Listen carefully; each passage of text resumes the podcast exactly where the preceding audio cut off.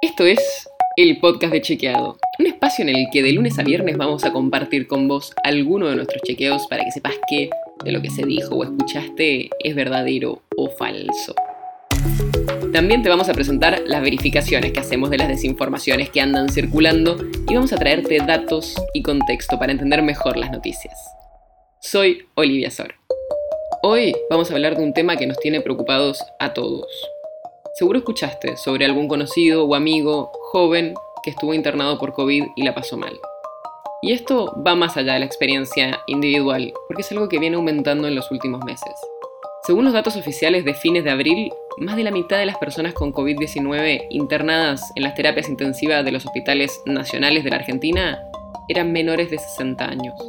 Y esto no fue siempre así. Al principio de la pandemia, la mayor cantidad de internados eran los adultos mayores, entonces, ¿qué cambió? ¿Por qué cada vez hay más jóvenes con COVID-19 en terapia intensiva? Primero hay que entender que esto no pasa solo acá, sino que es algo que está pasando en todo el mundo.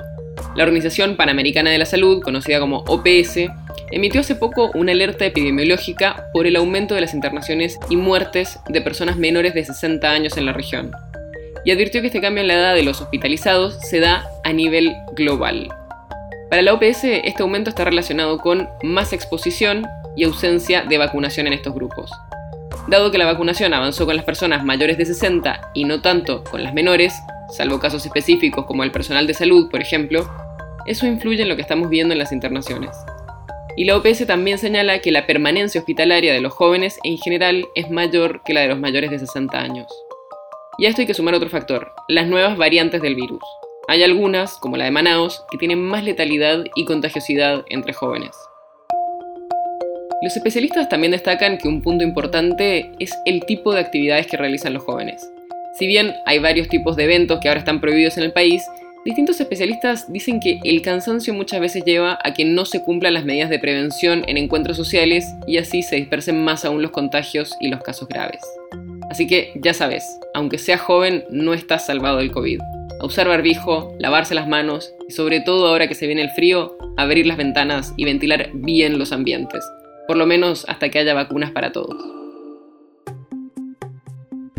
El podcast de Chequeado es un podcast original de Chequeado, producido en colaboración con Posta. Si tenés una idea o un tema del que te gustaría que hablemos en un próximo episodio, escribinos a podcast.chequeado.com. Si te gustó este episodio, seguinos en Spotify o en tu app de podcast favorita y recomendanos a tus amigos. Si querés más información sobre esto o sobre otros temas, entra a chequeado.com o sumate a nuestras redes. Soy Olivia Sol. Hasta mañana.